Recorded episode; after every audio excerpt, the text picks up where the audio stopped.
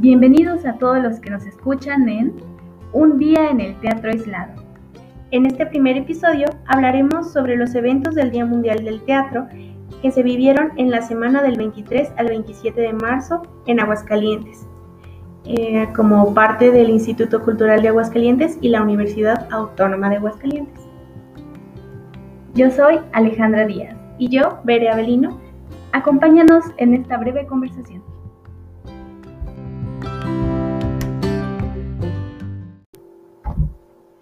Como primera parte vamos a recapitular algunos puntos que se vieron en las conferencias, recordando que los exponentes que estuvieron acompañándonos fueron Jaime Chabot, de Ciudad de México, Jorge Dubati, Buenos Aires, Argentina, y Ángel Hernández, desde Tamaulipas.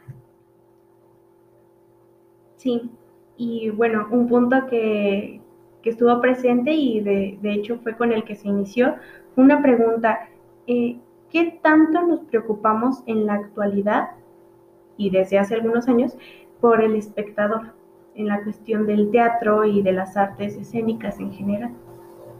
Algo que mencionaba y que me hizo pensar un poco fue que, como lo mencionábamos, hay personas que ven dos extremos en este tema. Los que nos preocupamos mucho por el espectador y los que no nos preocupamos nada. Sí, o sea, como ejemplo, ¿no? Estás como alguien que se preocupa por el espectador, puedes llegar incluso a caer en el, en el hacerlo parecer como un tonto, ¿no? Al espectador, en el de, ay, no, eh, y si mejor le cambio a tal parte o a tal cosa porque no le van a entender. O sea, ese es como un extremo. Y el otro es totalmente ser caer en el ego, ¿no? En el de, bueno, yo voy a hacer mi trabajo y si le entienden o no, pues no me importa, yo le entiendo y yo sé mi postura, mi filosofía y cualquier cosa, ¿no? Entonces son como dos extremos, el que se preocupa demasiado por, por el espectador y cayendo en, en, en esta cuestión de, de hacerlo parecer tonto al espectador y la otra que de plano no le importa y yo creo que debería de haber una media para esto. ¿Sabes algo que mencionas muy interesante? Es que nosotros debemos de tomarle ese respeto al espectador, o sea, tenemos que saber que él es una persona que piensa, que razona y pues que por sí mismo puede sacar sus, sus mismas conclusiones, sus propios deducir cosas. Entonces, este, pues por el respeto que debemos de brindarle, siento que debemos de, más que nada, enfocarnos también en el producto que le vamos a ofrecer. Sí, claro. Que mm. no sea cualquier cosa, por decirlo así. Sí, sí. De hecho, uno de las, eh, bueno, uno de los ejemplos y cosas de que se hablaban, incluso lo mencionaba Jaime Chabot, es esta cuestión mm, de los ejemplos a, tan banales, ¿no? Por ejemplo, eh, una serie o una película. Eh, nos mencionaba esta cuestión de Terminator, ¿no? O estas películas de acción que son nada más una persecución y no hay trama y, son como mero entretenimiento. Solamente son para pasar un rato y listo, no te provocan nada como, es, como un espectador, no, no te lleva a pensar en algo. Y, y este, mencionaba una serie, eh, por ejemplo, Dark, que sí te da como ciertas premisas y luego te lleva por un lado y te lleva a creer que, no sé, tal cosa es la que va a pasar o te incluso hasta te pierdes, ¿no? En la secuencia porque te está haciendo pensar.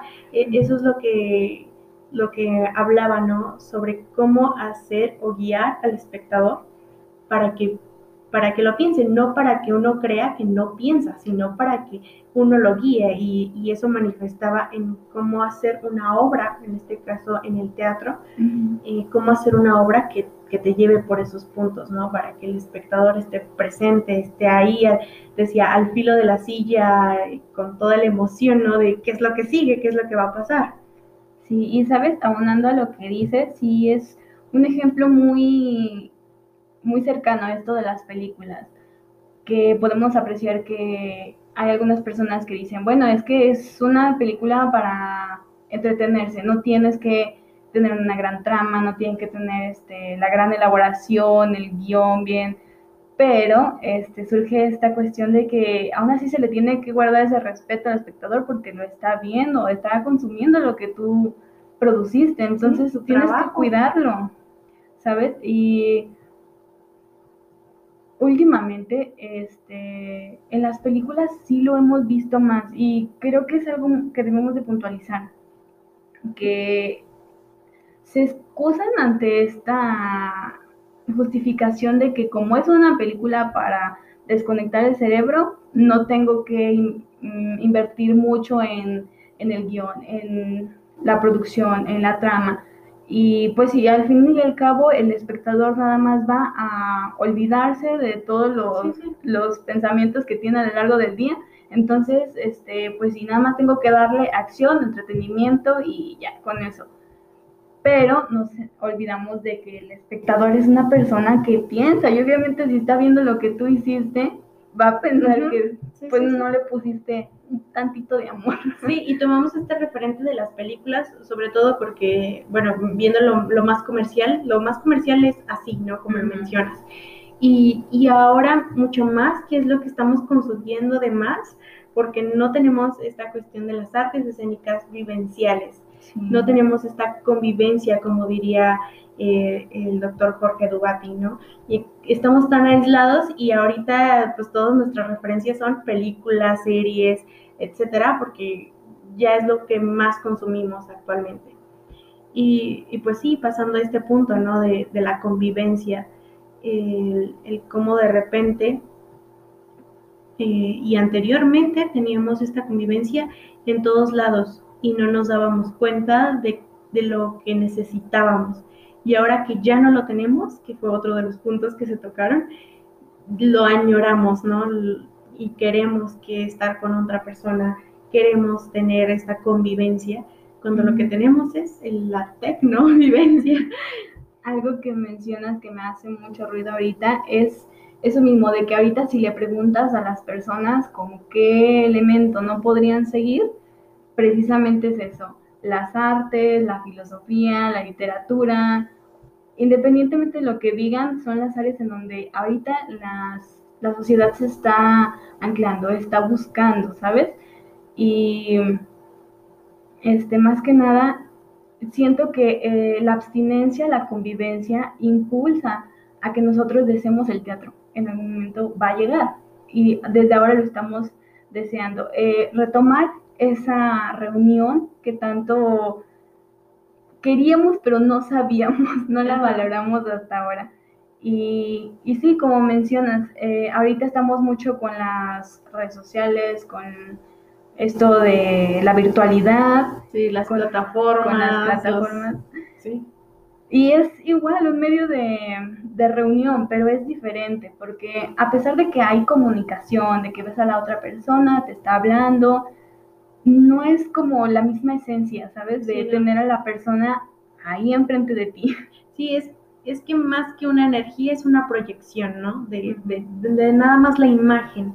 No te, no te transmite como la esencia, como el hecho de que dos personas estén en un mismo sitio, incluso hasta sientes el calor, ¿no? De la otra persona. Y por medio de una plataforma, por medio de un una llamada, una videollamada, no es igual. Y aunque las llamadas se han hecho desde antes de, esta pandemia y desde antes, en realidad no, me atrevería a decir algún año en específico, pero, o sea, son cosas que ya existían y que, pues sí, las utilizábamos, incluso nos la pasábamos ahí, ¿no? En las redes y todo ese rollo, y ahora ya no las queremos, ¿no? Como que ya necesitamos lo que mencionaban, eh, ahora tenemos el síndrome, ¿no? De la abstinencia vivencial. Sí, ahora sí extrañamos estar en contacto con nosotros. Sí. Y bueno, pasando esta cuestión de las de la convivencia, de la tecnovivencia, pues se tocaron los temas, los puntos de las artes convivenciales, que era pues esta cuestión del teatro, ¿no? Nosotras que estamos tan enfocadas en este arte en específico y que hablaban también de la cuestión de las artes híbridas. Y hablando sobre eso, nosotras para quienes nos escuchan,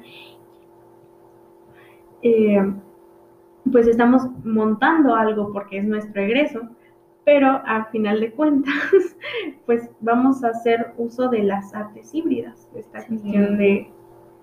Estamos en ese proceso, ¿no? De entrar a la nueva normalidad, pero seguir con el tecnovid.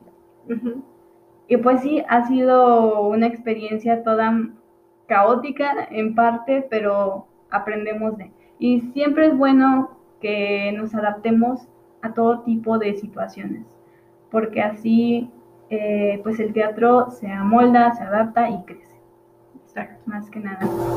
Sí, pues experiencia, ¿no? De la que hemos hablado, porque incluso también estuvimos eh, conversando en estas actividades y tuvimos una participación específica en, en estos eventos del Día Mundial del Teatro y también comentábamos esto, ¿no? Estos puntos. Que... ¿Cómo nos afectaba a nosotros? como ahorita creadores de nuestro montaje de egreso, el hecho de mantenernos eh, a la distancia, nuestros ensayos cómo han sido, nuestras experiencias después de tanto tiempo en cuarentena, volver a retomar pequeños eh, ensayos presenciales, sí, invadiendo espacios, ¿no? Ajá, todavía es acostumbrarse, ¿no? Otra vez al contacto, es, es difícil, pero creo que nos ha servido para valorar realmente cada momento que tenemos nosotros eh, con, el otro, con nuestros compañeros. Sí, y yo creo que eso es con lo que nos quedamos, o sea, con el, valor de, los momentos y de nuestras circunstancias, ¿no? Un poco. Y pues yo creo que ya vamos cerrando nuestro episodio. Bueno, entonces con esto terminamos y concluimos este nuestro episodio Un día en el teatro aislado. Gracias a todos por escucharnos.